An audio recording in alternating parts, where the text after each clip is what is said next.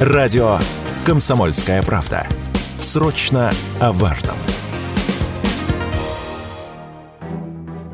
Российские работодатели стали активно искать многостаночников. Число вакансий, где среди требований к соискателю упоминается характеристика «многозадачность», по сравнению с 2021 выросло почти в три раза. За 9 месяцев этого года работодатели опубликовали почти 370 тысяч таких вакансий. Наибольшую потребность в многостаночниках испытывают учреждения культуры и искусства, предприятия ЖКХ, образовательные и строительные организации, а также сельскохозяйственные и гостиничные ресторанные секторы. Как рассказали эксперты, низкий уровень безработицы, который сейчас наблюдается у нас в стране, а как следствие высокая потребность в кадрах – результат демографической ямы 30-летней давности. Людей не хватает, поэтому работодателям и приходится искать тех, кто готов совмещать схожие обязанности. Об этом Радио КП рассказал руководитель региональной пресс-службы HeadHunter Анна Осипова. Самая главная проблема и причина, почему так востребованы люди, которые могут работать в режиме многозадачности, это кадровый голод. Мы со своей стороны видим, что сегодня на одну вакансию приходится в среднем около трех-трех с половиной активных резюме, при том, что норма составляет примерно от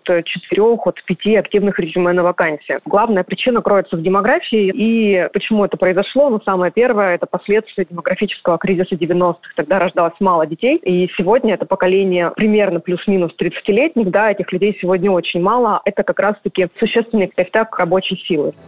Помимо многозадачных кадров, зафиксирован рост спроса на коммуникабельных работников. Их стали искать в два с половиной раза чаще. В два раза выросло количество вакансий с характеристикой стрессоустойчивость. А чаще всего работодатели ищут людей, умеющих работать в команде. Больше всего, по словам специалистов, нехватка кадров ощущается среди квалифицированных рабочих. Как рассказали эксперты, это является результатом того, что количество таких кадров каждый год уменьшается. Об этом радио «Комсомольская правда» рассказал вице-президент Конфедерации труда России Олег Шейн. У нас действительно есть определенный род дефицит среди квалифицированных рабочих, но при этом у нас большой переизбыток в других направлениях. Вот то, что раньше называлось когда ПТУ, в 2000 году в год выпускало миллион семьсот тысяч человек. В 2021 году 600 тысяч. То есть падение почти тройное. По среднему специальному образованию вроде такого падения нет, но то, что раньше называлось техникумами, сегодня в первую очередь готовят менеджеров, готовят юристов, на третьем месте транспортники. А вот по промышленным специальностям сокращение выпускаемых специалистов в сравнении с 2002 годом вдвое. И, конечно, таких специалистов не хватает.